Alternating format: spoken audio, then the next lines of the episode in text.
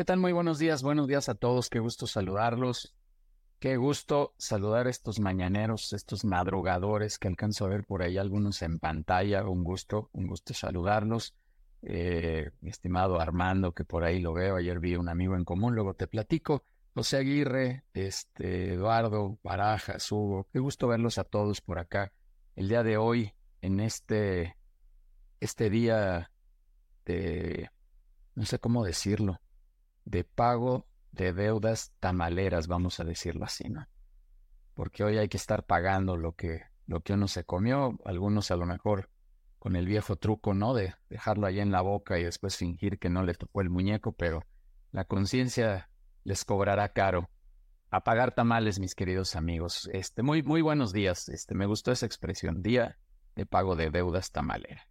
Gracias por estar aquí, gracias por, por venir a, compartir un espacio más. El día de hoy eh, nuestro socio director, mi querido amigo, hermano, socio, partner, eh, Jaime Neftalí Martínez, que está por acá, nos va a platicar un poco del tema del cambio. Y, cuando decidimos hablar de este tema, me, vino a la mente, y bueno, todos yo creo que pues hoy estamos medianamente enterados, pues de todo lo que está pasando en el mundo, ¿no? Ni, ni hablar de lo que está sucediendo con ChatGPT, con la inteligencia artificial, Hace, hace poquito, eh, ya, ya te veo por acá, mi querido Neftalí, hace poquito platicábamos con nuestros amigos de ART el tema de la inteligencia artificial en el SAT. Ahora el SAT va a saber perfectamente dónde comemos, cuándo viajamos, en dónde nos divertimos a través de este tema de la inteligencia artificial. Todo lo que está sucediendo también en temas educativos. Eh, nos decía Esteban Carrera ahí en el desayuno eh, que tuvimos al cierre de año, que, hay, hay chavos, hay niños que hoy están en el jardín de, niños, que todavía sus carreras ni siquiera, ni siquiera existen. Y en fin, hay una serie de, situaciones que están sucediendo, la sobreinformación que tenemos ahora todos, este, en, en, en, todos sentidos, toda la sobreinformación que tenemos para comprar, si nos ponemos en la cancha de compradores, eh, de verdad se vuelve algo, algo impresionante. Hoy, hoy yo digo, Neftali, eh, ¿qué tal amigo? Ya te ve por acá en pantalla. Hoy yo digo que, que tenemos más información como compradores que los mismos vendedores, ¿no? Por todo lo que está, lo que está sucediendo. En fin, y ahí puedo seguir con un sinfín de ejemplos eh, respecto de cómo está cambiando el mundo. Pero creo que lo más importante, Neftali, mi querido amigo, es, es el cambio que tenemos que hacer dentro de nosotros. Eh, pegado, junto con pegado con lo que, con, con, el cambio que está sucediendo en el entorno que hoy tenemos. Y puse, insisto, solo algunos ejemplos, pero creo que el principal cambio es el cambio de mentalidad y entender que hoy tenemos que actuar y vivir de otra manera por completo. Mi querido amigo, mi querido hermano, no sé cuántos apodos tienes para mí, que te los digo desde el corazón. Eh, gracias, gracias por venir a compartir otro espacio más de People and Business, a generar contenido. ¿Qué, ¿Qué, opinas de este tema? Danos una probadita, por favor, nada más. No te arranques, por favor, solo una probadita para que me dejes dar avisos. Pues con mucho gusto. Muy buenos días a toda la tribu de People and Business, a toda la familia. Pues sencillamente, y es un cliché y que es el que más hemos escuchado todos, el cambio es lo único constante, ¿no? Es lo único que es lo único que no cambia, que todo, todo el tiempo está cambiando y que depende de cada uno enfrentar y afrontar esos cambios. Eh, aquí decimos siempre que la vida es lo que uno quiera que sea y eso es lo que hoy quisiera platicarles porque por ahí les debo una plática, mi amigo, porque no pude estar en la reunión de fin de año y encantado de la vida hoy quiero, quiero platicar con toda la familia de People and Business. Y amigo, muchas gracias, gracias. Bueno, no, no hay deudas, nada. Hoy la única deuda es la tamalera, ya lo dije. Este, así que por favor, eh, siempre, siempre serás bienvenido y siempre nos compartes información de alto valor. Déjame dar unos cuantos avisos, amigo, por favor, y, ahorita ya regreso aquí contigo. El primero es comentarles que el próximo viernes tendremos por aquí a una expertaza también en temas de marketing, que es Amelia Fuentes, y nos vendrá a hablar de la diferencia, así de manera muy puntual, la diferencia que existe entre marketing, entre hacer marketing y hacer publicidad. Eh, yo creo que hay una confusión ahí interesante, ¿no? Este, de repente creemos que estamos haciendo marketing y lo que estamos haciendo es publicidad y viceversa. Entonces vendrá Amelia Fuentes a platicarnos un poquito de este, de estos dos conceptos y encontrar la, la diferencia absoluta. Eh, los invitamos también el 28 de febrero. Por favor, ahí eh, Denise estará poniendo ahorita los datos de contacto, pero los invitamos a esta sesión de vinculación empresarial que tenemos una vez al mes, repito, 28 de febrero. Ahí veo a Pamela que no me dejará mentir y ahorita seguramente moverá su cabeza afirmando que se ponen re buenas, ¿verdad, Pamela? Entonces, eh, logramos ahí mucho, mucho ejercicio de, vinculación, de acercamiento, de conocimiento de los directores que estamos aquí. Así que vénganse a este espacio de relacionamiento que tenemos, insisto, 28 de febrero de forma presencial, pero también los lunes tenemos una reunión, em, también igual de vinculación, los lunes de 6 a 8 eh, vía virtual, todos los lunes, así que por favor por ahí conéctense también a esas sesiones. Y los invito también a que nos sigan, por favor, en todas las redes sociales. Todo se llama People and Business.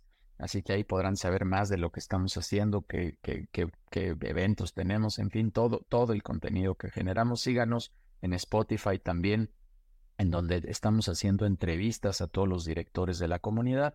El canal se llama Conectamos Experiencias Empresariales. Y ahí, evidentemente, podrán escuchar las historias de éxito y tal vez de no tanto éxito, pero que al final serán de aprendizaje, de estos directores que están aquí dentro de la comunidad de People and Business. El complemento es este otro espacio de contenido que tenemos los viernes, como ya saben, tempranito. Aquí estamos para compartir información. Dos avisos más. El, eh, seguramente en mayo es cuando tendremos nuestro evento grande. Estamos ya en los últimos detalles, pero ya quiero venir aquí, eh, ir calentando, valga la expresión, eh, este evento. En, en, mayo estaremos teniendo nuestro evento de vinculación empresarial grande. Lo vamos a bautizar con algún nombre, pero el año pasado, por ahí ahora que veo también aquí Armando Cárcamo, estuvimos casi 100 empresarios armando un eventazo ahí grande que tuvimos. Muy, muy interesante. Estamos ya casi cerrando la sede para lanzarles la invitación y vamos a tener este evento grande de vinculación empresarial. Yo creo, insisto, igual esperemos que por ahí estén otros 100 empresarios más o menos. Y recordarles de la invitación, la, de excelencia, que es la de consejos directivos. Hicimos unos cambios que de verdad creo que quedaron muy, muy padres. También los que están ahí en consejos directivos me, no me dejarán mentir que hemos hecho un gran esfuerzo por cambiar el valor de lo que estamos haciendo, sesiones más compactas, pero con más valor. Hemos insertado un shot empresarial en estas sesiones de, de consejos directivos. Eh, vamos a hacer también ya reuniones presenciales de consejo directivo. En febrero tendremos ya eh, dos, dos de los consejos estarán sesionando ya de manera presencial. En fin, muchas cosas que hemos ajustado para eh, darles mucho más valor. Así que quien no haya estado en un consejo, quien quiere estar en un consejo directivo, con mucho gusto, vénganse, vénganse a compartir, por favor, experiencias y a conectar experiencias y hacer esta transferencia de conocimiento que hacemos en cada sesión. Muchas gracias. Ahí están los avisos en lo general, como siempre. Muchísimas gracias.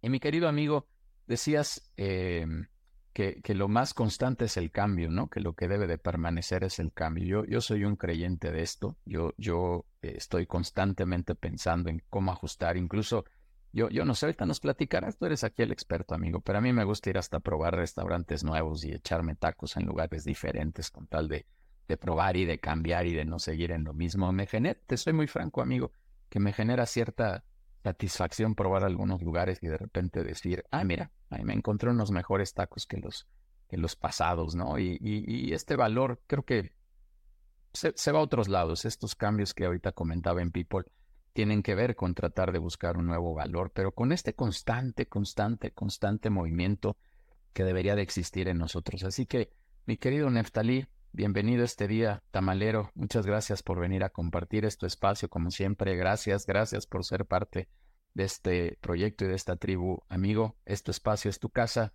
y te escuchamos con este tema del cambio. Con mucho gusto. ¿Me, me confirman si ya se mira la pantalla? Ya, listo, súper bien. Sí. Y me confirmas, porfa, Judiel, si se escucha.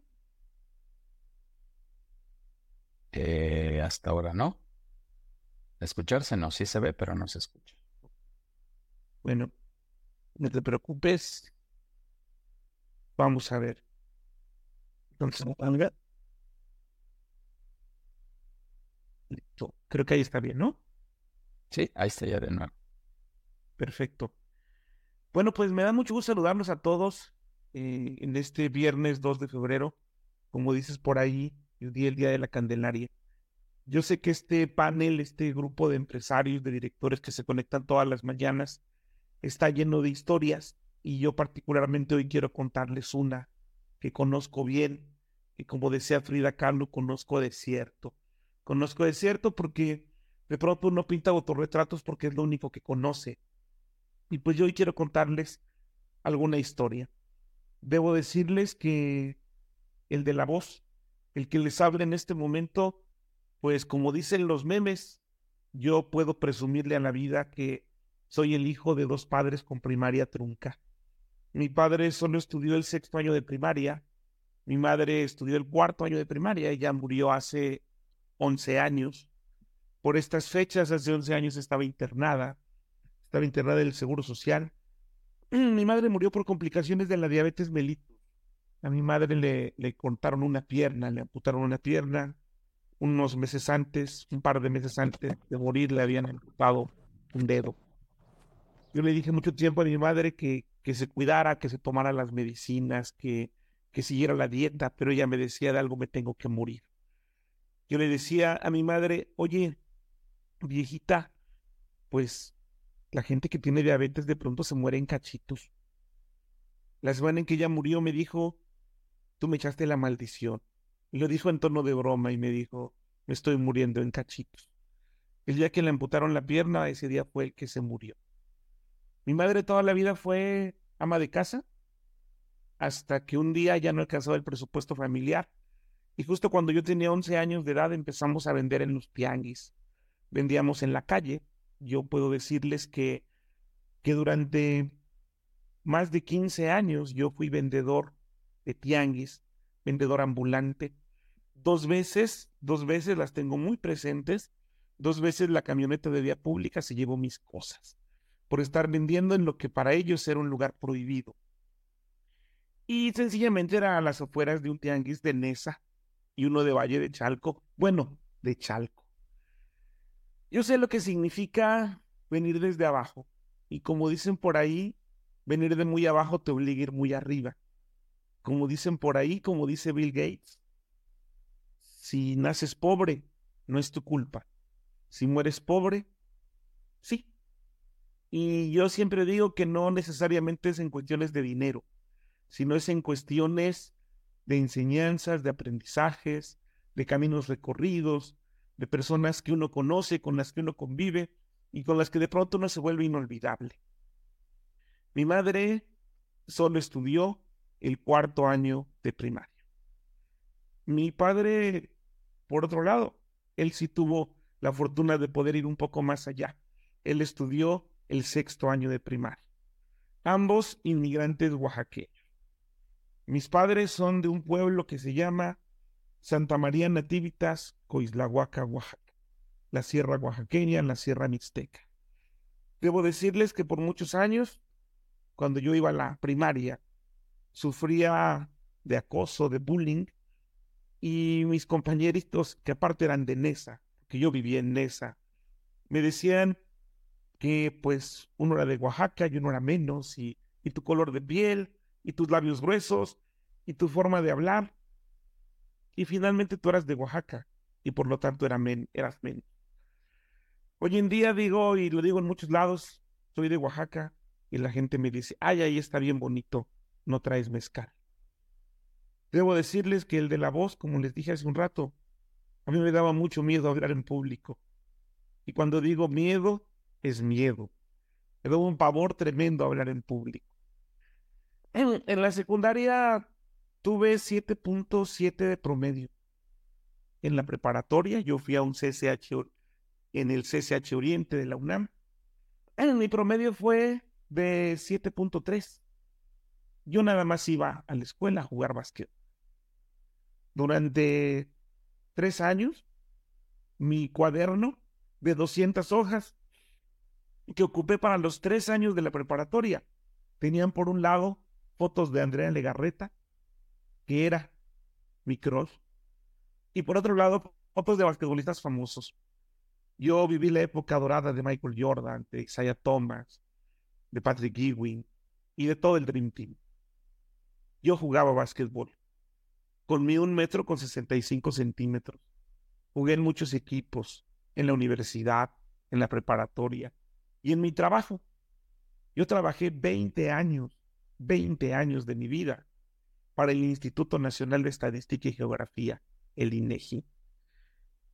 Empecé con el puesto más bajo, que es el de técnico operativo, el nivel 26. Participé en un concurso por oposición con 25 candidatos y me quedé en una plaza que era para un economista. Y yo había estudiado administración. En la UNAM yo estudié administración. ¿Quién sabe por qué? Con 7.3 de promedio y viviendo en esa, me asignaron la Facultad de Contaduría y Administración de la UNAM. Si en la prepa reprobé 17 materias de 30, y la mayoría de ellas porque me iba a jugar básquetbol, pero algunas, algunas de ellas porque no quería hablar en público, porque me daba pavor hablar en público.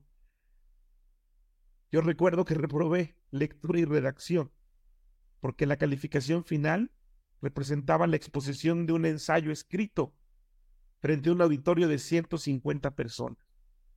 Y yo dije, no, muchas gracias, yo no puedo hablar en público.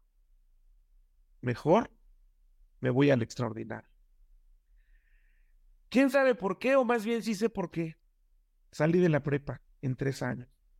Y digo sí sé por qué porque se la debía a mis papás. Se la habían partido. De dos personas con primaria trunca, de un obrero y una ama de casa que derivamos en comerciantes ambulantes, surgieron tres hijos universitarios. Yo estudié administración, mi hermana es abogada, mi hermano es sociólogo. No sé cómo le hicimos, no sé cómo le hicieron ellos. Pero llegué a la UNAM y llegué a la Facultad de Contaduría y Administración, donde de 50 materias pasé 50. Y de esas 50, 42 fueron con 10. Yo hasta sexto semestre llevaba de promedio 10 cerrado. Y es que menso no soy, solo estaba un poco distraído. En el segundo semestre empecé a exponer Recuerdo mi, primer, mi primera exposición ya en la universidad. Dije, a esto me voy a dedicar. Ya no es quedarle mal más, más mal a mis papás, es quedarme mal a mí, si a esto me voy a dedicar. Recuerdo que toda una noche me pasé estudiando frente a los osos de peluche de mi hermana en la sala, que se compartía con una recámara, y ponía todos los muñecos de peluche y les exponía que era planeación y les hablaba de los principios de Fayón y de planeación, organización, dirección y control. Y los volteaba a ver a los ojos, simulando que eran mis compañeros y el maestro. De pronto volteaba y decía, ¿me estás entendiendo, Winnie Pooh? ¿Alguna duda? Y empecé a exponer. En cuarto semestre, la Hitler, mi maestra más perra, como decía ella, me dijo que yo era brillante, que no me detuviera, que algo tenía, que tenía que hacerla. Les cuento toda esta historia porque estoy convencido y debo decirles con absoluto conocimiento de causa que creer posible algo es hacerlo cierto. Y vengo a decirles con absoluto conocimiento de causa que la vida es lo que uno quiera que sea. Que no es lo que te pasa, sino es lo que haces con lo que te pasa. Y aquí también aterrizo en un viejo cliché. En un viejo cliché de mucha gente que así habla y que así cree que es la vida. Motivar y motivar de oficio. En este momento de mi vida donde me dedico a dar conferencias, cursos y talleres, que dicho sea de paso en este momento, siendo 2 de febrero del año 2024, llevo impartidas 18 conferencias hasta esta fecha en cinco estados de la República. Mañana vuelo para Huatulco, en tres semanas voy a Chetumal. Y le sigo batallando. Y me paro frente a cualquier auditorio y les pregunto, buenos días, ¿cómo están? En México, tú le preguntas a alguien cómo estás, les pregunto a ustedes ahora mismo cómo están, y la respuesta va a ser en automático, bien. ¿qué hacen? Nada. En el mejor de los casos, la gente responde así. Aquí chambeando. Y luego dicen, no hay de otra. Y yo les digo particularmente, amigas y amigos y tribu querida de People and Business, siempre, siempre hay de otra. Puse una foto en esta semana en Puebla, en la ex hacienda de Chiautla, y puse una foto con un escenario precioso detrás de mí a las siete y media de la mañana, diciendo, aquí chambeando, sí hay de otra. Dios que uno encuentra en la vida gente como en esta lámina, con flojera, con ímpetu, gente que hoy dice, por fin es viernes, otra vez lunes. ¿Cuándo pagan? ¿Cuánto te falta para jubilarte? Lo siento mucho. ¿Y cuál? Si ni conocían al muerto. Que cenamos lo que quieras. ¿A dónde vamos? Donde sea. Gente que se mece y se deja caer. Y sí, qué pena que para ganarse la vida haya que perdérsela. Conozco mucha gente, mucha, que trabaja la mitad de su vida para pagar las medicinas en la otra mitad de su vida. Conozco mucha gente, y por favor no volteen a ver a nadie, porque es incómodo, pero que trabaja toda su vida para que el dinero se lo gaste su yerno o su nuera, que además ni era.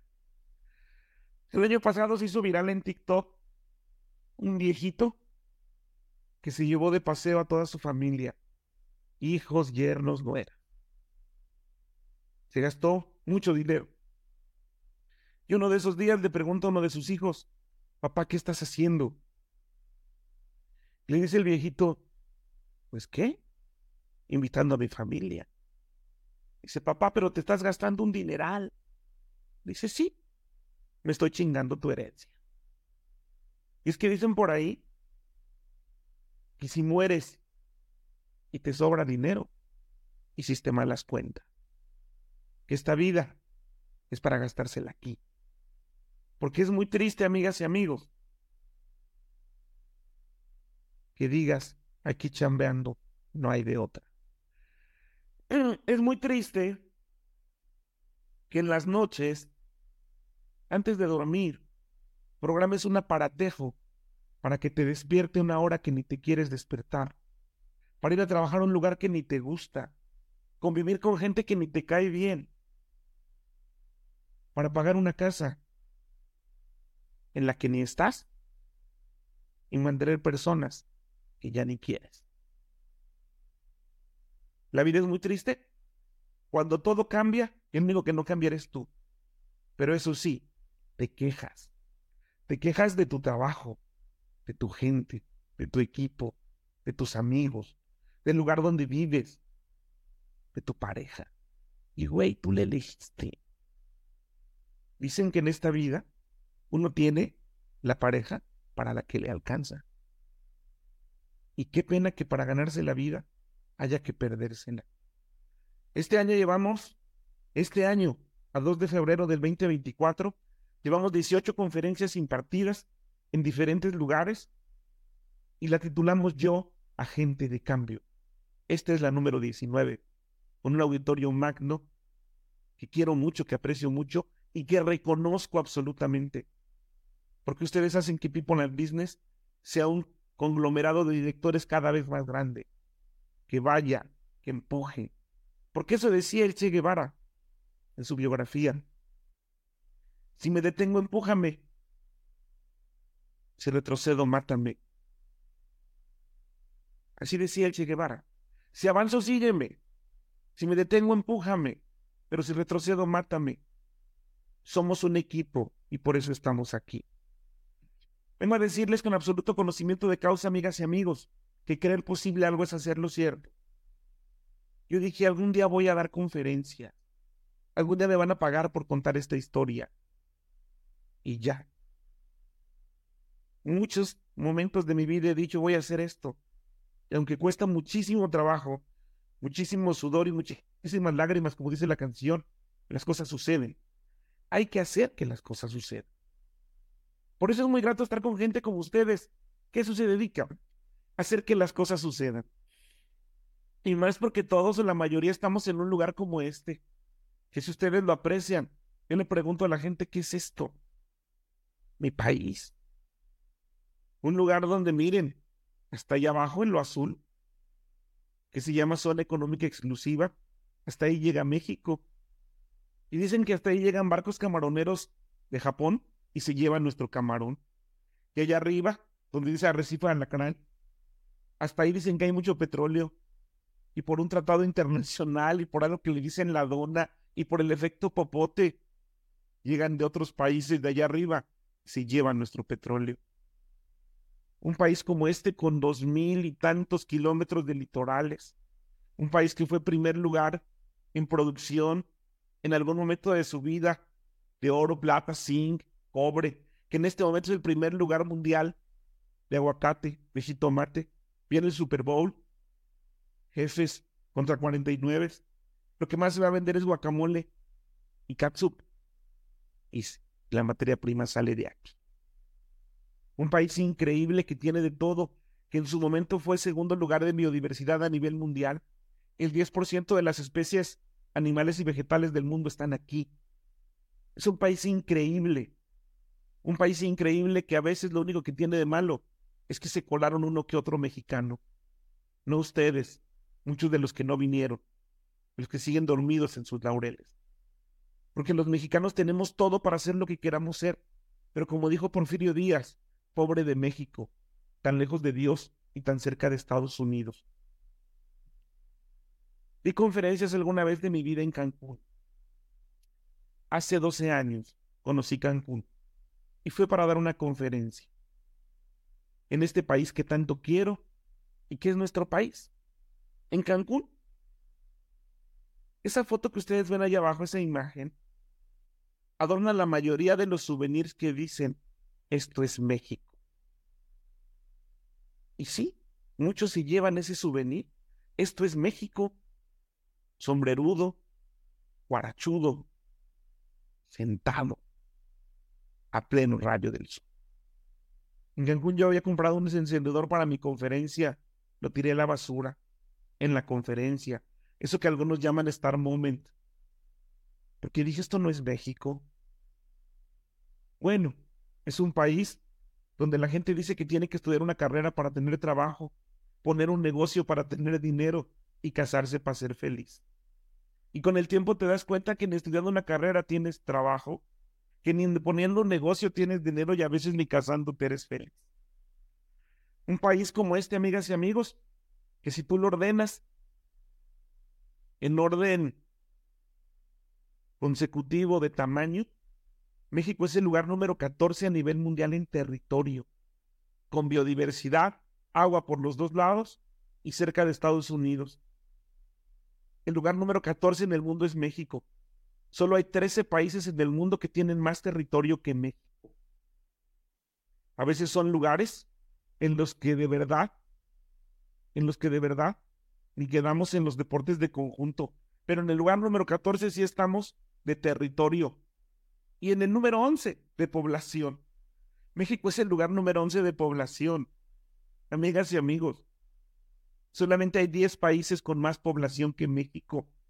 Y los que estudiaron economía saben que los tres factores de producción son tierra, trabajo y capital. Aquí hay tierra. Y hay fuerza de trabajo. El capital, ¿cómo se, se consigue? ¿Por qué entonces estamos como estamos? Y no, no es culpa de los gobiernos. No de cualquier color o el que sea. de pronto es culpa de alguien que no se da cuenta que está por encima del promedio y se comporta como si estuviera por debajo del promedio. En México el promedio de escolaridad es tercer año de secundaria. Ya estamos llegando al primer año de preparatoria en algunos lugares. Pero si muchos de ustedes que yo les pediría levanten la mano, díganlo, ¿quién ha estudiado más allá del tercer año de secundaria? Estoy seguro que la gran mayoría la va a levantar. Si tú estudiaste más allá del tercer año de secundaria, tú estás por encima del promedio. Y esto lo aprendí en El Hombre Araña, en la película número uno. Un gran poder conlleva una gran responsabilidad. Si tú estás por encima del promedio, por favor, si ves una basura tirada, levántala y ponla en su lugar. Tú no la tiraste, pero tú la puedes levantar. Si te ponen la direccional, déjalos pasar, te están avisando. Y si llegas a un lugar, sea quien sea, saluda. Buenos días, buenas tardes, ¿cómo están? Bienvenidos. Y si eres jefe, cuando pidas que lleguen temprano, es porque tú llegaste antes que ellos. Cuando pidas que se enfoquen, es porque tú estás enfocado. Ser agente de cambio es alguien que renueva su realidad, que gestiona lo que le sucede, que no dice, es que yo antes, es que yo fui, es que yo era, es que me abandonaron, es que me dejaron, es que no me hicieron caso. Amigas y amigos, nadie vive de éxito como nadie muere de fracasos. México, lugar número 11 en población a nivel mundial. Y vaya que hemos crecido. En este momento, bueno, en el último censo del 2020 del INEGI donde yo trabajé, que quiero tanto, por siempre y para siempre, amado instituto, ya andamos en 129, 130 millones de mexicanos. Y vaya que hemos crecido. Hace 100 años éramos solo 14 millones. O sea, somos muy buenos para hacer que esto crezca. Pero les pido por favor que vean esta lámina. Y es aquí donde yo quiero preguntarles algunas cosas. Esta es la estructura de la población del 2000, 2010 y 2020. Y esto es por quinquenios, por grupos de edad. Quiero que vean que esta pirámide se está adelgazando. Esto lo que nos indica es que este país está envejeciendo. En el año 2019 se dice que fue la primera vez en la historia de México que hay más personas mayores de 65 que menores de 5. Este país está envejeciendo. El grueso de la población en este momento está en los menores de 29 años. Siete de cada diez mexicanos, siete de cada diez mexicanos están entre los 5 y los 29 años. La gran mayoría de los mexicanos está entre los 10 y los 20 años. Son los adolescentes. En 20 años, ellos tendrán un país sin petróleo, sin turismo y sin remesas internacionales. Y cuando digo turismo, aunque sé que estamos en los primeros lugares, yo hablo de las alertas migratorias. No vayas a México, ahí matan. Y a ver, diles que no. Es un país que tiene como principal causa de muerte la diabetes mellitus. De eso murió mi madre. Yo les puedo decir, amigas y amigos, que si no te pones las pilas, os va a llevar la tía de las muchachas. ¿Qué vas a hacer en 20 años? Prepara, como vemos muchos aquí de ustedes, un retiro digno. Si me preguntan cuáles son los negocios del futuro en México, si bien es cierto, tienen que ver con la inteligencia artificial, con el cuidado del medio ambiente, yo debo decirles que los principales negocios del futuro en México son todos aquellos que tengan que ver con la geriatría, con la atención de adultos mayores, con los bastones, las medicinas, las plantas, los animales de compañía, los viajes para gente pensionada el segmento de la población que en este momento empieza a generar más oportunidades de negocio es el del nido vacío. Las parejas de personas con ingresos cuyos hijos ya volaron. Este país está envejeciendo. ¿Quieres ver cómo está, cómo va a estar México en unos años? Voltea a ver cómo está España y piensa que en España hay una gran cantidad de personas con doctorados, maestrías, posgrados que no tienen trabajo y que tienen una larga historia laboral, pero no tienen trabajo. Y en la pandemia del COVID ahí hubo muchos muertos porque la mayoría son viejitos.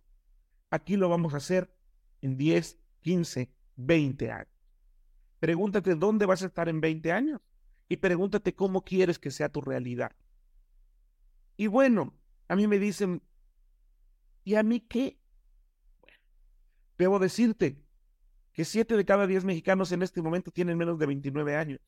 O sea que las personas que no tardan en llegar y tocar tu puerta y decirte quítate, ya estás viejo, están en este momento en la secundaria.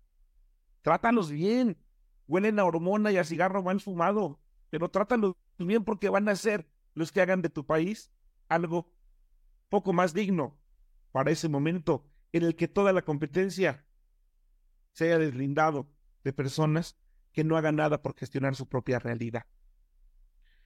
Y no, no te preocupes, o sí preocúpate. En promedio en México vivimos 80 años. El promedio en México estamos viviendo 80 años.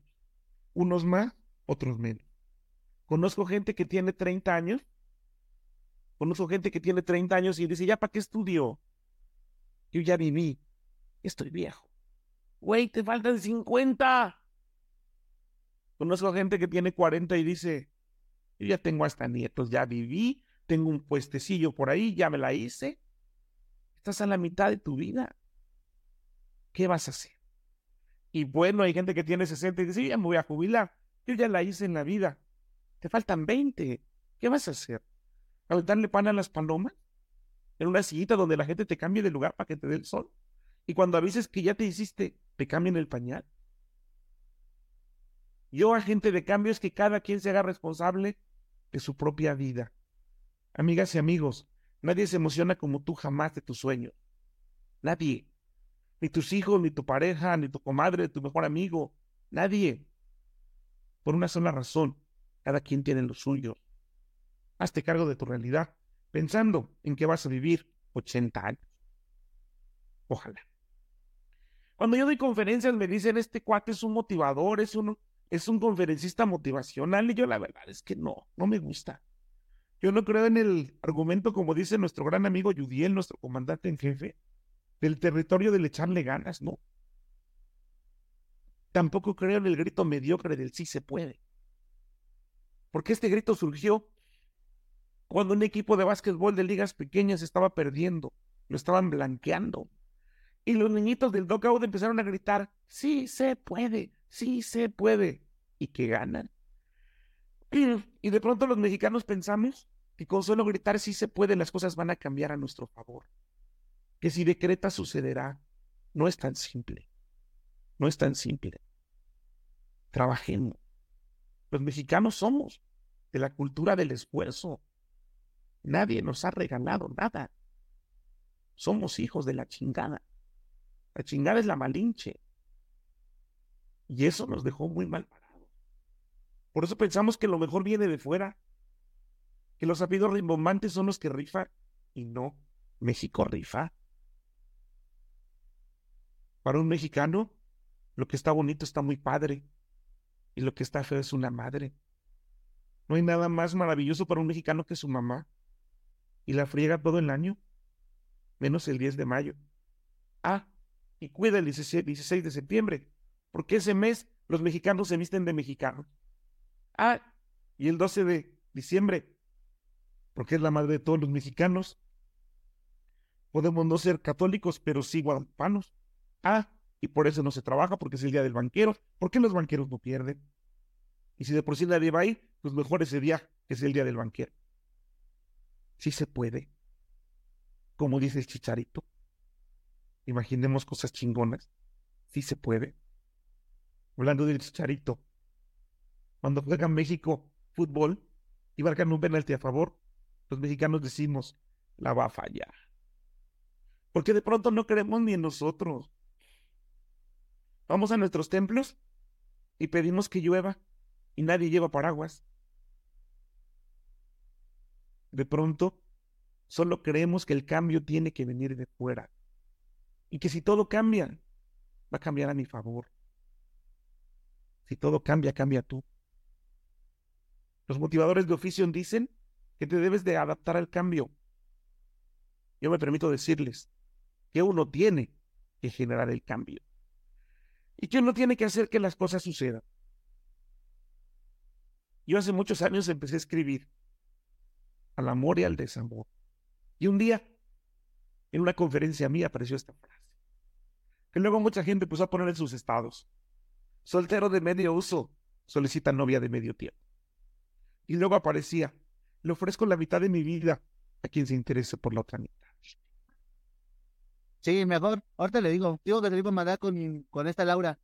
Por ahí Saúl tiene la cámara, y el micrófono abierto. Soltero de medio uso solicita novia de medio tiempo. Le ofrezco la mitad de mi vida a quien se interese por la otra mitad. Y si ustedes observan aquí, lo que uno aprecia son mitades. Mitades. Todo a media. Todo a media. Dicen, qué pena no es robar, sino que te cachen. No es engañar, sino que te descubran. Hasta para ser muy malo, hay que ser muy bueno. Las cosas no se hacen a medias. Porque cuando lo haces a medias, se nota que eres un mediocre. ¿Y quién es un mediocre? Alguien que medio cree. Que medio cree que es papá porque dio el gasto. Que medio cree que es mamá porque dio de comer. Que medio cree que es jefe porque dio órdenes. Que medio cree que es maestro porque se puso a dictar. Que medio cree que va a la escuela. Bueno, medio cree que estudia porque va a la escuela. Que medio cree que trabaja porque aquí como que medio le pagan. Un mediocre es alguien que medio cree. Le pregunta el burrito de aquí al de acá y el de acá, tu seguro servidor. Bueno, esto que dice Neftalí de People and Business, ¿crees que nos va a afectar a nosotros? ¿Tú crees que nos afectará la crisis? Sí, aunque seas primo de alguien, aunque tengas mucho dinero. Ayer acudimos como parte de People and Business a una empresa que todos conocemos, que admiramos y que queremos, es Andamios Ecológicos.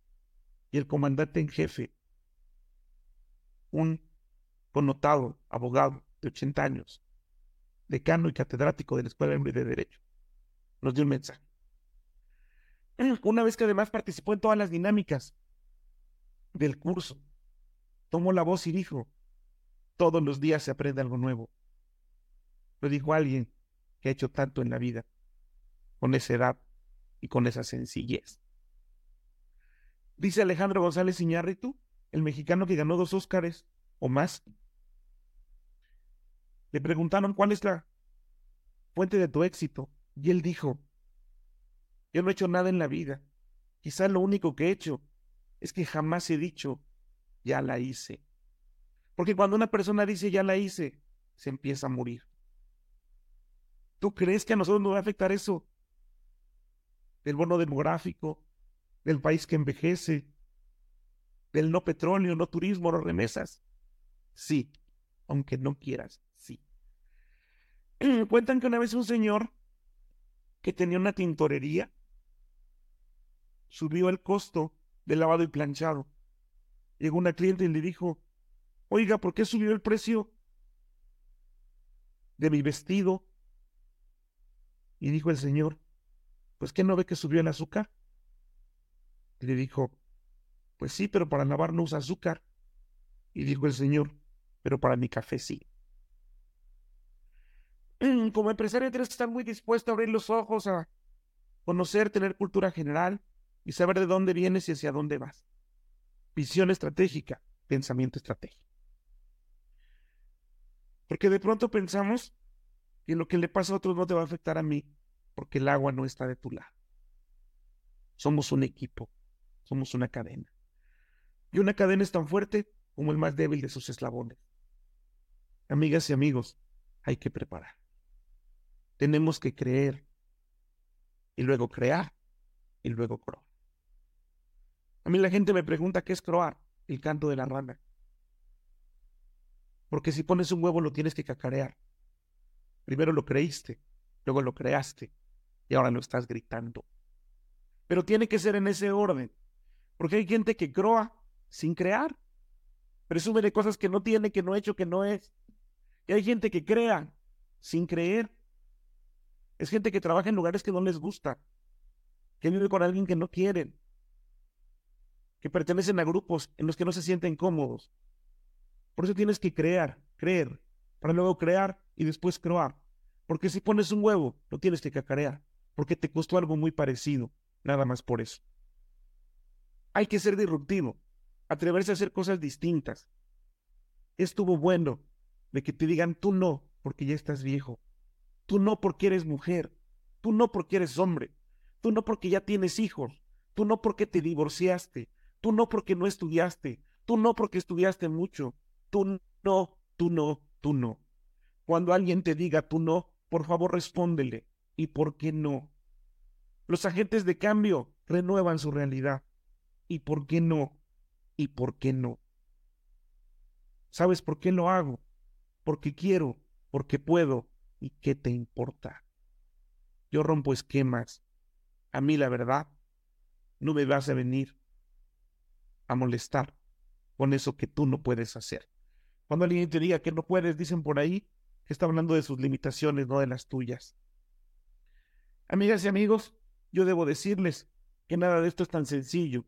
La ocasión hay que crearla, no esperar a que llegue. Yo debo decirles que las cosas suceden porque tú quieras que sucedan, que tienes que estar ahí, que tienes que buscar ser el negrito en el arroz, que tienes que buscar ser diferente. Si no te distingues, te extingues. Yo fui la oveja negra de mi familia, y no por el color. Sí, sí estoy negrito, sí. Yo voy a un café y me dicen un café negro. Voy a un bar y me dicen una cerveza indio. Y yo le digo, y una sopa aguada. La vida es lo que uno quiera que sea. Mido unos 65. Jugué básquetbol con gente de dos metros. No podía hablar en público. Practiqué, lo intenté. Me sigue sudando todo. Y todo es todo. Pero ahora vivo de esto. Me han dicho muchas veces que yo no podría hacer las cosas. Todavía, hace un par de meses, iba llegando a un lugar, a un centro logístico, a un parque industrial en Tultitlán, en el Estado de México. Bien grande, bien mamalón. Era domingo, ocho de la mañana. Me contrataron para dar un curso los domingos a sus supervisores. Llegué, nos fue bien, pagaron bien. Pero el señor de vigilancia no me dejaba entrar. Me dijo, oiga, pero si ya llegó el señor, usted es su chofer. ¿Por qué si lo ven a uno? Uno no puede quedar bien con nadie. Uno no le puede quedar bien, caer bien a todos. Una vez un argentino en los camerinos del centro Banamex, un ponente, un conferencista. Yo estaba esperando mi turno, era el que seguía. Se volteó y me dice, ¿me puede servir un café? Le dije, claro que sí. Se lo serví le dije, y te dejo, porque la que sigue es la mía. En Tehuacán, Puebla, hace 12 años, bajé del escenario mi conferencia había sido después de la de Raúl Hernández, el ganador de Iniciativa México. Hablaba de mis raíces oaxaqueñas, de lo que soy, de lo que para mí significa, que mis raíces me fortalecen. Se me acerca una señora y me dice, le regalo este libro, licenciado, porque usted es mi paisano. Y le dice a su amigo, si yo no te dije Alejandro, chaparro, prieto y panzón, de Oaxaca es el cabrón. Pues yo soy esto, no soy otra cosa. Soy esto y con esto que tengo, y que soy, tengo que ver para qué me alcanza.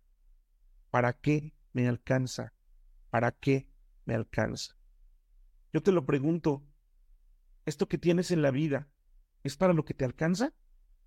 ¿Tus esfuerzos, tus desveladas, tus desmañanadas, tu familia, tus amigos, tu tribu de people and business? ¿Para qué te alcanza? Si es para esto, te felicito. Pero si te alcanza para más, ¿qué estás esperando? La única obligación de esta vida es vaciar esta vida en esta propia vida, con lo que se pueda, hasta que se pueda. Esa es una frase mamalona, quizá la más mamalona de Benito Juárez. No es la del respeto al complejo ajeno es la paz, es la de con lo que se pueda, hasta que se pueda. Y haz que tu silencio se escuche. Si no te distingues, te extingues. Yo pasé de ser el hijo desobediente al hijo sobresaliente. Soy la oveja negra de la familia.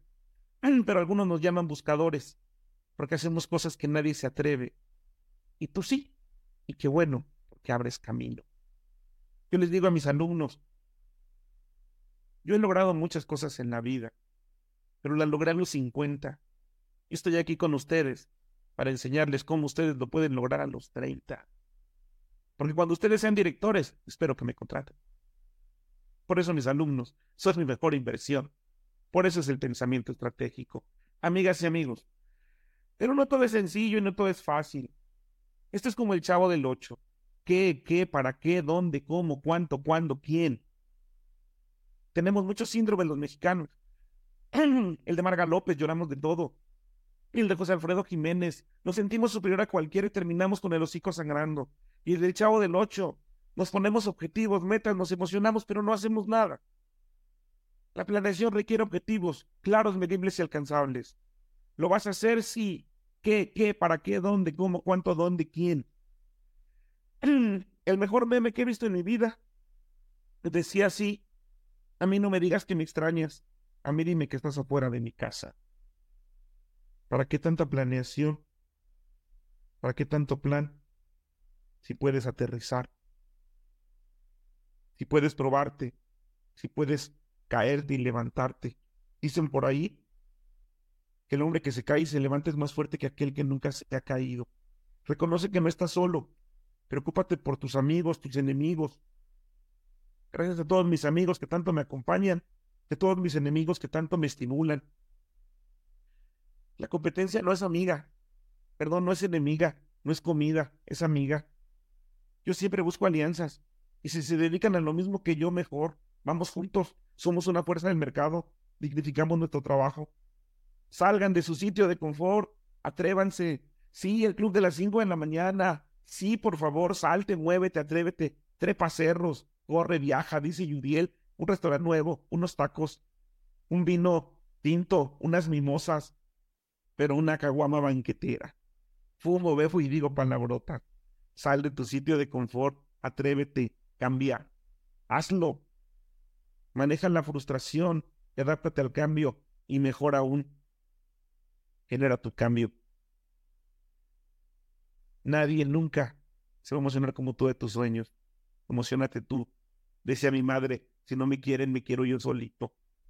Y sí, entendamos que esto se trata de tener esfuerzos compartidos y beneficios colectivos. Eso somos en People and Business. Se han generado cualquier cantidad de negocios, de amistades, de proyectos, de recomendaciones. No seas egoísta, no seas envidioso. El que enseña aprende dos veces. Y un agente de cambio es alguien que crece haciendo crecer a los demás. Es un chingón que no se chinga a los demás. Esfuerzos compartidos, beneficios colectivos. Yo tuve una tesis de protección civil, conozco de protección civil, me dediqué a esto 20 años en el INEGI. Y aprendí que el riesgo por vulnerabilidad es igual al desastre. El riesgo de 10 y vulnerabilidad de 10 te da un desastre de 100. El riesgo de 10 y una vulnerabilidad de 0 te da desastre 0. El riesgo siempre es riesgo. Acude a tu farmacia y dile al farmacéutico, oiga, ¿qué me tomo? Ando muy vulnerable. Seguramente te va a decir, tomes estas pastillas, una cada ocho horas. Y cuando veas la caja va a decir, fortaleza. Y la fortaleza, amigas y amigos, te lo da el estudio te lo dan los viajes, te lo da la lectura, las películas, los documentales, los chismes, te lo da caerte, equivocarte, experiencia. Cáete, levántate. No fue un fracaso, fue un intento. Y si alguien se burla porque no sabes caminar, dile, caminar sí sé, pero me estoy aprendiendo a caer. Y no dejes que llegue el desastre, porque pese a lo que dice mucha gente, los desastres no son naturales. Los fenómenos sí, los desastres los haces tú, con tu vulnerabilidad. Ay, es que me dejó, qué bueno. Me dejó por otra, déjaselo.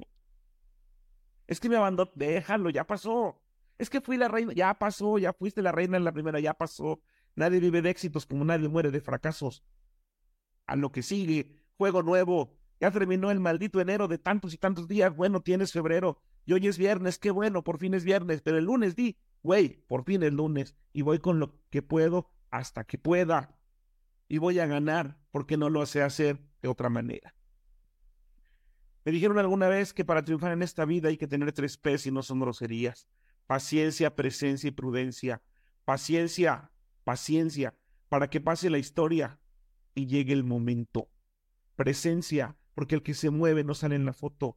Y prudencia, porque no todo se hace y no todo se dice. Si tú llevas paciencia, presencia y prudencia, seguro vas a perdurar. Levanta la mano, hazte presente. Aborda a ese contacto de People and Business. Busca la manera de generar una conexión.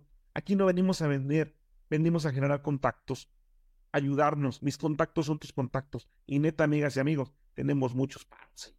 Muchos paros. de verdad. Amigas y amigos, deja de ser reactivo, deja de quejarte por todo. ¿Cuánto ganará la humanidad cuando entienda que sufrir no es un mérito? Le dijo Bernard Shaw. En lugar de ser reactivo, sé proactivo, un paso para adelante. Y como decimos Judiel y, to, Judiel y yo, con todo, con todo y miedo, con todo y miedo. Lo malo no es que tengas miedo, lo malo es que se te note.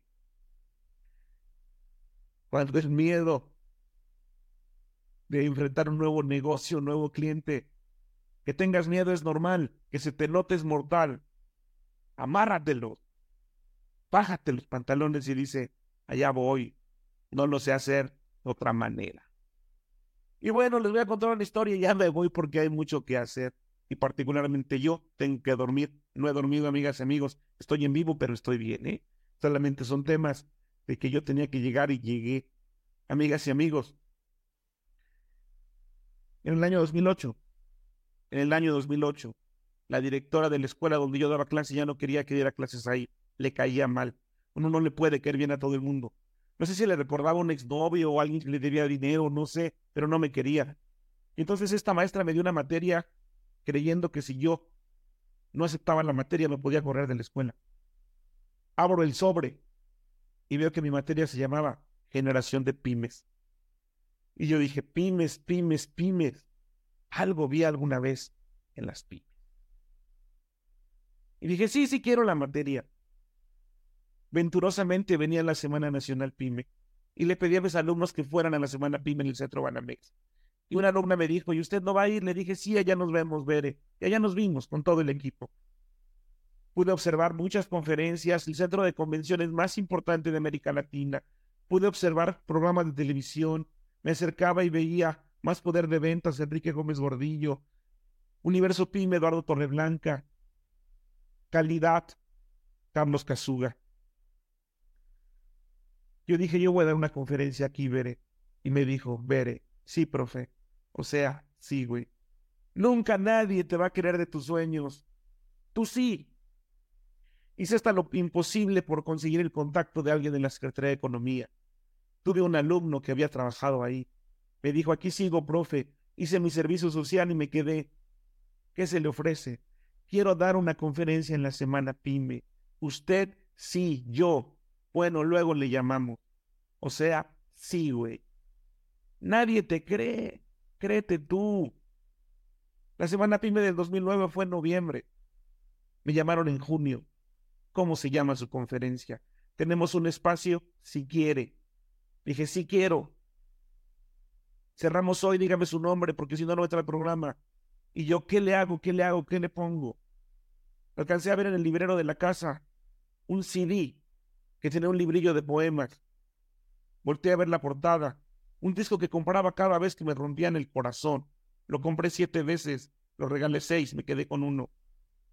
Y dije, a ver, aquí dice, y volver a ver reverdecer la fe de ser, y creer en crear y croar y croar. Y les dije, pónganle creer, crear y croar. Y me dijo, ¿y eso qué es? Le dije, mi conferencia. ¿Qué no saben? Es un evento para emprendedores. Bueno, pónganle Creer, crear y croar. Breve guía para emprendedores. Ah, está bien. En el 2009, en el centro Banamex me presento frente a 200 personas, un auditorio lleno, y les digo, el año pasado le dije a Bere que iba a estar aquí, y hoy estoy aquí, Bere está allá abajo. Hola Bere, ¿cómo estás? Y ahí empezó esta historia, amigas y amigos. Una historia de conferencias en ya muchos cientos de eventos. Si ahora mismo llevo 19 en este año y llevo 16 como conferencista, hay días que doy una, otra, y voy y vengo. La primera vez que volé en un avión fue cuando tenía 33 años y fue para una conferencia del INEGI en Aguascalientes. Yo no sabía que era subirse un avión. Qué bueno que veía telenovelas. Me pude comportar en un aeropuerto. A la fecha, llevo más de 350 vuelos. Conozco 33 aeropuertos de mi país y 5 de otros países. Conocí el mar a los 23 años. Y eso porque fui a jugar un torneo de básquetbol en Acapulco. Ahora me hospedo a nivel del mar. Viajo en avión y no lo pago yo. Me daba miedo hablar en público. Y ahora hablo ante auditorios de hasta 1500 personas. Es el máximo que he tenido. En cualquier cantidad de escenarios, de todo tipo. Mi primer curso para pymes fue en un mercado en la colonia Gabriel Hernández, ampliación Gabriel Hernández. Mi pizarrón decía tome Pepsi, caldos de gallina. Y mis microempresarios eran vendedores de la mercería, la bonetería y la carnicería. Hoy trabajo para muchas empresas. Yo, el que vendía en los tianguis, en la calle, el que le levantaban la camioneta. Yo. En el año 2019 me presentaron en Buenos Aires, Argentina. Y cuando dijeron, desde México, Jaime Neftalí Martínez Hernández, ante el Consejo de Ciencias, Consejo Profesional de Ciencias Económicas de la Ciudad Autónoma de Buenos Aires, con eminencias de contabilidad, administración, economía y finanzas de Argentina, Uruguay y Paraguay, y dicen, desde México, Jaime Neftalí Martínez Hernández, resonaba en mi cabeza, chaparro, prieto y panzón, de Oaxaca es el cabrón. No hace mucho me preguntó una amiga que vio en mis redes sociales que publiqué que estaba con mi papá en Oaxaca, con mi familia, el Día de Muertos, porque fui a la tumba de mi madre. Una persona con quien yo he trabajado y a quien le he dado a ganar dinero, me dijo, Neftalí, oye, ¿no conocerás a alguien de Oaxaca que me quiera hacer venir a hacer el quehacer? Y le respondí, y tiene que ser de Oaxaca. La gente discrimina. Como dice la canción ochentera, ¿no? Te señala y te apunta con el dedo. Y sí, sí fui a Buenos Aires. Y sí, sí conocí verdaderas eminencias. La foto de allá abajo es el día de mi cumpleaños. Con el mapa de México. Sábado 27 de julio. Había fiesta en mi casa. Queremos una conferencia. Esta empresa cumple un año. ¿Qué día? 27 de julio. Es sábado, sí. Haz mi cumpleaños. A las 6 de la tarde. Aquí ve el anticipo. Me pagaban por una conferencia de una hora. Lo que yo ganaba en un mes de sueldo en el INEGI. El lado derecho. 950 personas en Guamantla, Tlaxcala. La última conferencia antes de la pandemia. Allá arriba. Uno de mis mayores ídolos escritores, Salo Gravinsky, para mí el mejor consultor de empresas familiares que hay en México, un genio. Yo lo leí en la universidad y lo pude entrevistar desde un programa de radio. He dado conferencias en todo el país, he asesorado empresas y trabajado con empresas de todo mi país. Solo me falta Sonora y Chiapas de forma presencial, pero de forma, de forma eh, virtual, sí he estado en Sonora y si está en Chiapas. Tengo una entrevista, para, tengo una invitación para un congreso en Sonora este año. Y ojalá pueda ir a Chiapas. Y por fin pueda poner ranitas en todo mi país. Y sí, empecé a conocer mucha gente y dar conferencias ante muchos auditorios. Y yo me formaba para ver las conferencias de Carlos Casuga. Y ahora dábamos conferencias juntos. Y yo escuchaba todos los días a Marta de baile y en el centro Banamex esa selfie la tomó ella. Y nos hicimos amigos. Y sí, yo sé quién es Robert Kiyosaki, de padre rico, padre pobre. Y me tocó platicar con él, tomar un taller, petit comité, 24 personas. Lo entrevistamos en Universo Pyme. Tomo mi libro. Le dije que yo había leído el de él. Y sí, sí conozco a Robert Kiyosaki, y a Manuel Negrete, y a Osvaldo Sánchez, a quien tuve la oportunidad de coacharlo para hablar en público ya de la Micha y ya Carmen Muñoz y a Fernanda Tapia y a Sergio Sarmiento y a Carlos Carzolio y a mis padrinos de boda, a quienes yo vi de lejos en el centro Banamex, Enrique Gómez Gordillo y Eduardo Torreblanca de Universo Pine. Sí, amigos, porque la vida es lo que uno quiera que sea, porque la vida es lo que uno quiera que sea, porque cada quien llega a donde quiera llegar. Justamente en Morelia, Eduardo nos invitó a escribir para Universo Pyme, y ahí empecé a escribir la columna de Creer, Crear y Croar. Y empezamos a hablar de transformar grupos, de renovar la realidad. Escribí en portales, en revistas, en periódicos. Empecé a hacer cosas distintas. Y empecé a salir en radio. Fui comentarista de ABC Radio. en Universo Pyme, en Radio 13, en Promo Estéreo. Tuve secciones de emprendedores en algunos noticieros, en Radio 13. Llegué a la televisión y tenía una columna donde yo hablaba de empresas, de empresarios, en Efecto TV, pero empecé a ser invitados en diferentes programas de televisión para hablar de pymes, eso que la materia me quisieron dar para que yo ya no diera clases, eso que yo dije, que son las pymes. El año antepasado trabajé para HCBC, el año pasado también. En HCBC me buscaron, me recomendó un gran amigo que está aquí, que es Antonio Ortiz. Me recomendó con un equipo que daba cursos para HCBC. Cuando me conocieron, los meros meros de HCBC dijeron,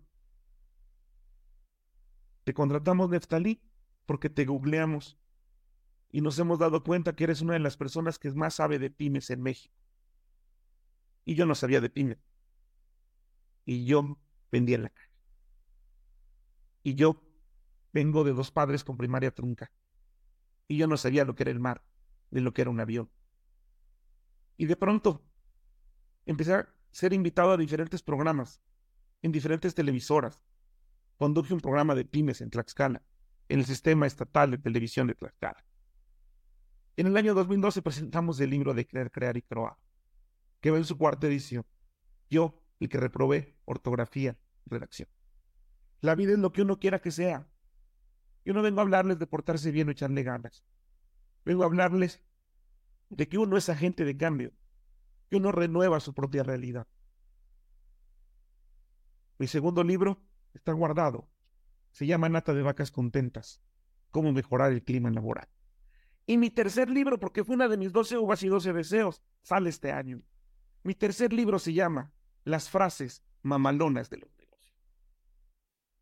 Y sí, también este año sale la quinta edición de Creer, Crear y Probar.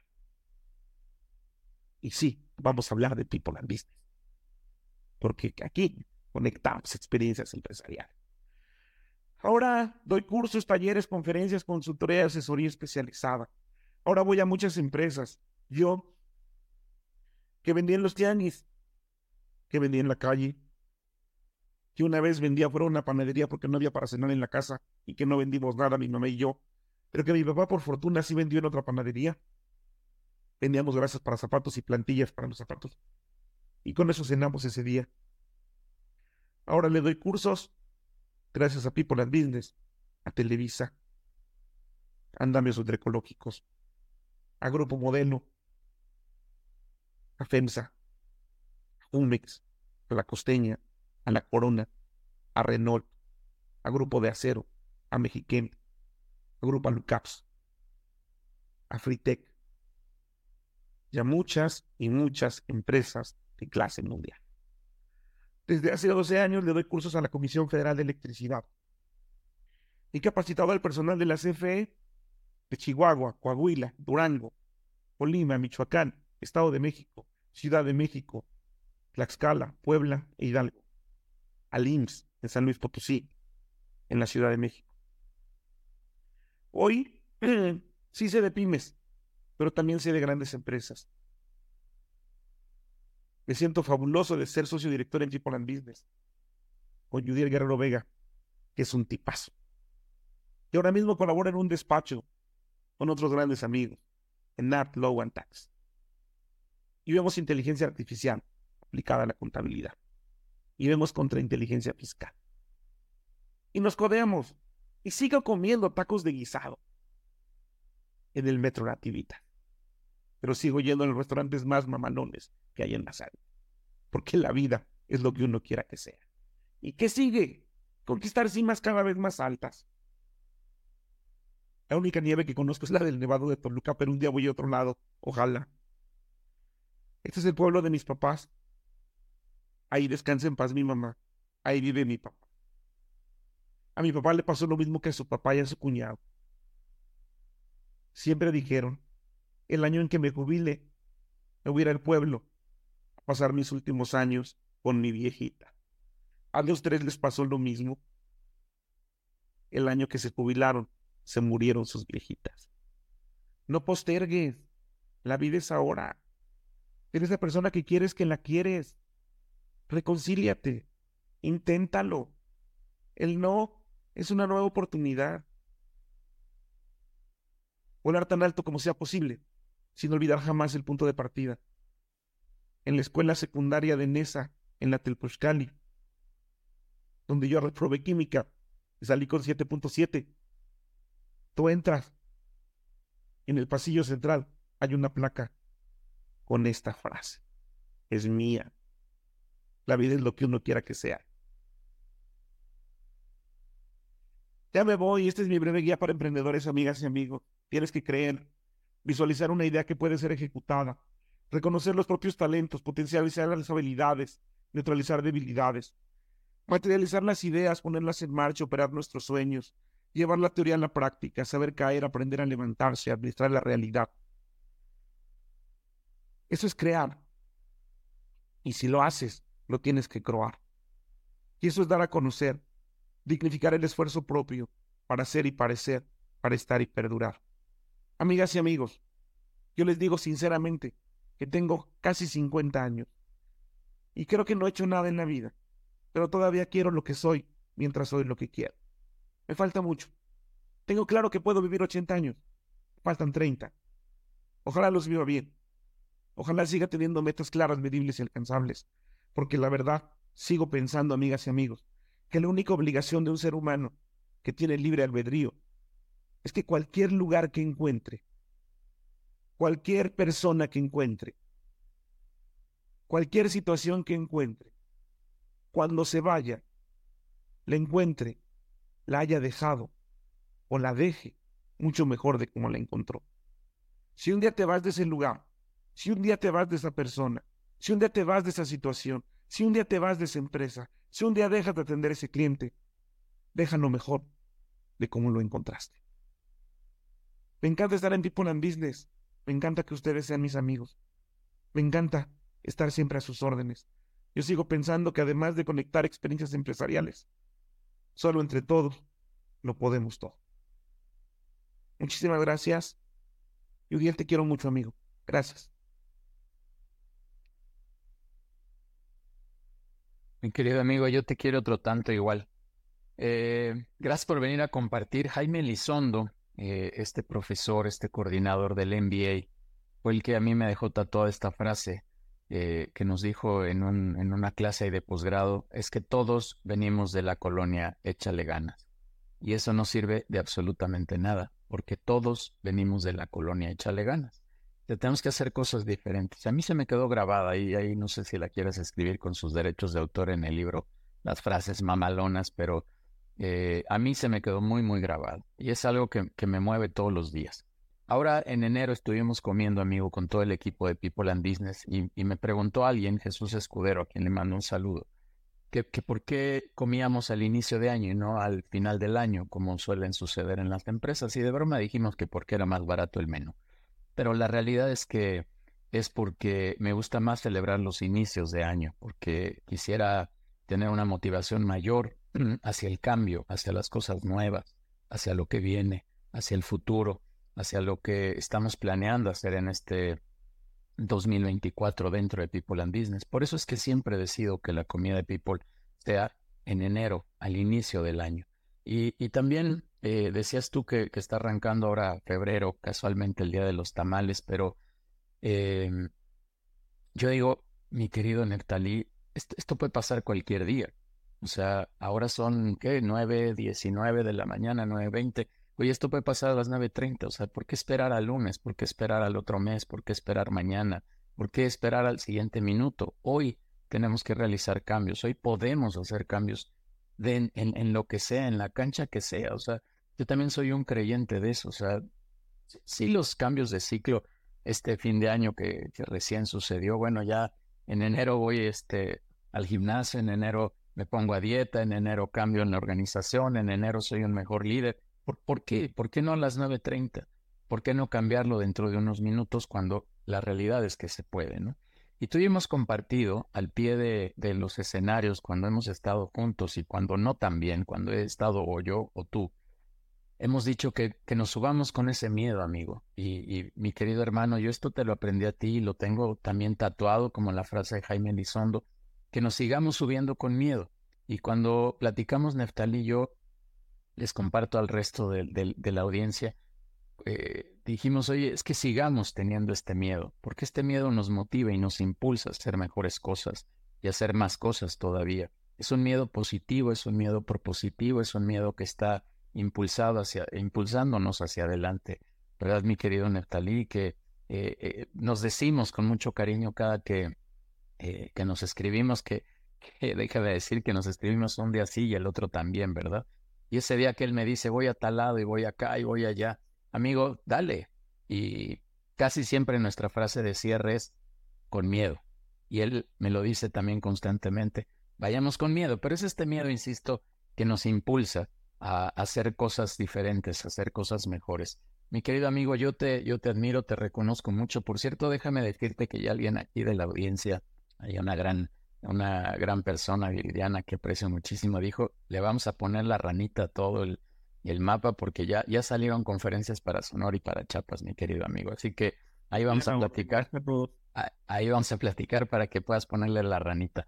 Y, también gracias a toda la comunidad de People, porque finalmente esta, esta comunidad, esta tribu, como bien decía Neftalí, es un espacio donde queremos eh, compartir, ayudarnos. Recientemente tuve oportunidad de platicar ahí en el podcast, donde también compartimos, ahí es conductor Neftalí junto conmigo del, del, espacio de contenido de People and Business, ahí en Spotify, síganos en Conectamos Experiencias Empresariales casi uno y uno, ahí nos van a ir escuchando uno y uno a Neftalí y un servidor. Pero tenía oportunidad de platicar con Roberto Campo y, me decía, oye, lo que más destaco de la comunidad es esta hermandad, es esta unión, es este trabajo colaborativo y que finalmente está orientado a querer cambiar, amigo, porque no solo conectamos experiencias empresariales, sino lo hacemos con la intención de echarte una neta, como dicen los chavos, para que tú puedas mejorar, para que tú puedas cambiar, solo con esta intención franca y fidedigna de ayudarte y de que estés mejor,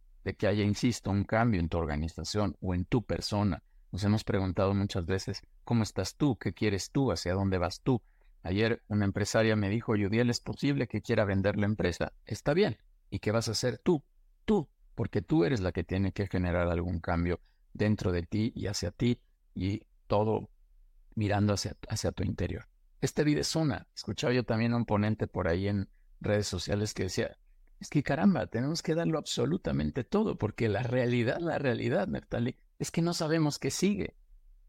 Algunos creemos que vamos a salir en otro cuerpo, vamos a reencarnar, vamos a pasar. La realidad es que no sabemos qué sigue. Esa es la realidad. Tenemos intenciones, tenemos creencias, tenemos muchas cosas, pero no sabemos qué sigue. Lo que sabemos que sigue es el siguiente minuto en el que tenemos que ejercer, cambiar, mejorar, orientarnos, creer, crear y croar, mi querido amigo. Y yo te agradezco mucho. No, no veo ninguna pregunta por acá de alguien, pero este, amigo, no sé si quieres hacer algún comentario de cierre ya para no extendernos mucho más con eso damos cierre a este, a este webinar. Agradezco a todos los comentarios que ya leí. Hay una pregunta de Martín Álvarez que dice, ¿cuál sería un buen epitafio en tu pensamiento a tus 50 años de edad? Por cierto, son este año. Este, Tal vez a los 50 voy a seguir diciendo creer, crear y probar, pero eh, cuando muera yo ya dejé dicho que, que mi lápida, por favor, solo diga, tenía razón. Tenía razón. Estaba loco, pero tenía razón. Super amigo, tú y yo sabemos que eres bien futbolero. Yo te voy a decir que a lo mejor tendré que decir que este es apenas el medio tiempo. Eh, Ahí va. apenas va, el segundo. Eh, lo único que lamentamos es que Neftalí le va a las Chivas y yo a la América, como lo hemos dicho abiertamente, pero, pero sin embargo, algún defecto tenía que tener Neftalí, Armando, ya vi tu expresión, pero así lo quiero muchísimo. Y mi querido amigo, te agradezco mucho. Como siempre, eres un tipazo, eres un tipazo, te lo he dicho siempre, te lo digo en público, te lo digo en privado, eres mi hermano por decisión, por convicción.